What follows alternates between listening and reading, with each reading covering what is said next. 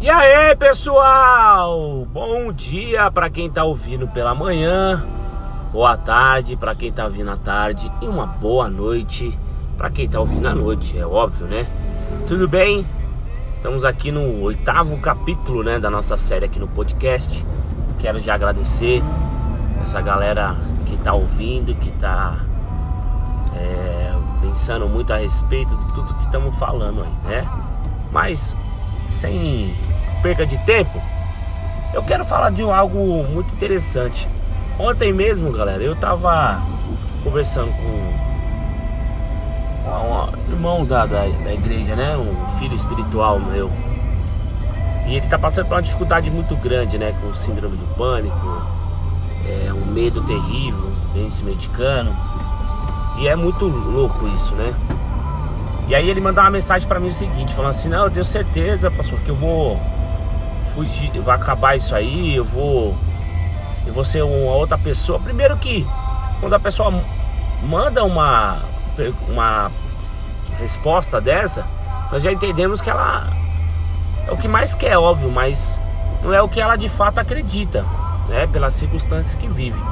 E aí, eu fiz uma segunda pergunta, né? E aí que eu quero que você analisa hoje. Eu falei assim, tem um jargão, né, que é muito falado nas igrejas. Nós falamos entre nós, né? Que fé move.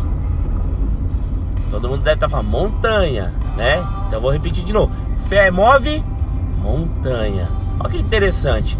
Isso é instantâneo. Quando a gente não faz nenhum tipo de filtro na, na, na cabeça, a gente já responde automaticamente. E aí reflete comigo. O que, que é maior? Uma montanha ou um gigante? Aí você deve estar pensando assim, é óbvio que é uma montanha. E aí eu falo para você o seguinte: se fé move montanha, que é maior que um gigante, por que que muitas das vezes nós paramos no gigante que aparece na nossa vida?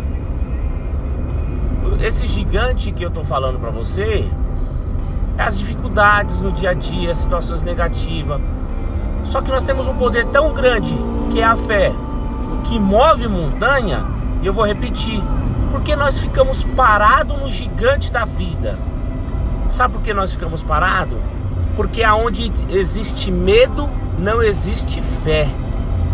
Você precisa de fato levantar o escudo da fé, que está lá em Efésios 6, e utilizar a palavra da verdade, que é a espada, e ir de fato para cima dessas circunstâncias e acreditar que a sua fé sim vai derrubar o gigante da sua vida, que eu não sei o que você deve estar tá passando aí, mas eu quero ser claro e muito objetivo para você.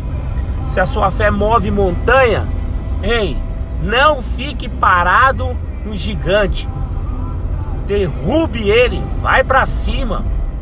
Você é a imagem e semelhança do Criador. Amém?